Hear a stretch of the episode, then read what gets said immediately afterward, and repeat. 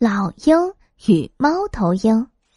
一天，老鹰和猫头鹰签订了一项有关友谊、和平共处以及相互尊重的协定，因为他们都有幼鸟在巢，日夜都在为孩子操劳。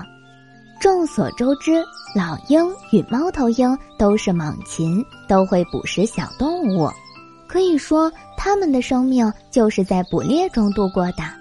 老鹰是白日捕手，猫头鹰则是黑夜猎手。按理说，他们之间的庄严协定本能够很好的保护双方了，但猫头鹰还是担忧自己孩子的性命。不过，老鹰已做好了准备，他会严格遵守协议中的所有条款。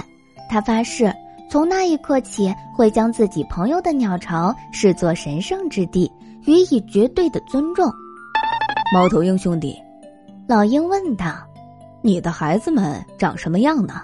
我怎样才能分辨出哪些是他们呢？”这是世界上最简单的事。猫头鹰回答：“他们要多活泼就有多活泼，特别聪明伶俐。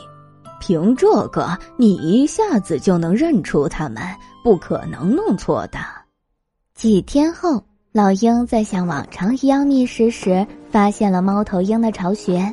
它把它搭在了树林中一棵极高的栗树的顶端，所有的幼鸟都在巢里。它们还不会飞。老鹰仔细地观察了一下，发现它们的确很像猫头鹰，但一个个昏昏欲睡，无精打采，一点活力都没有。据朋友猫头鹰的描述。他的孩子都很伶俐好动，所以这些不可能是他的下一代。于是老鹰没有再考虑，也没有丝毫歉疚之意，一眨眼的功夫就用它锋利的爪子和恐怖的鸟喙把幼鸟吃了个精光。当不幸的猫头鹰回到位于栗树顶端的鸟巢时，眼前只剩下几片染了鲜血的羽毛，他瞬间明白。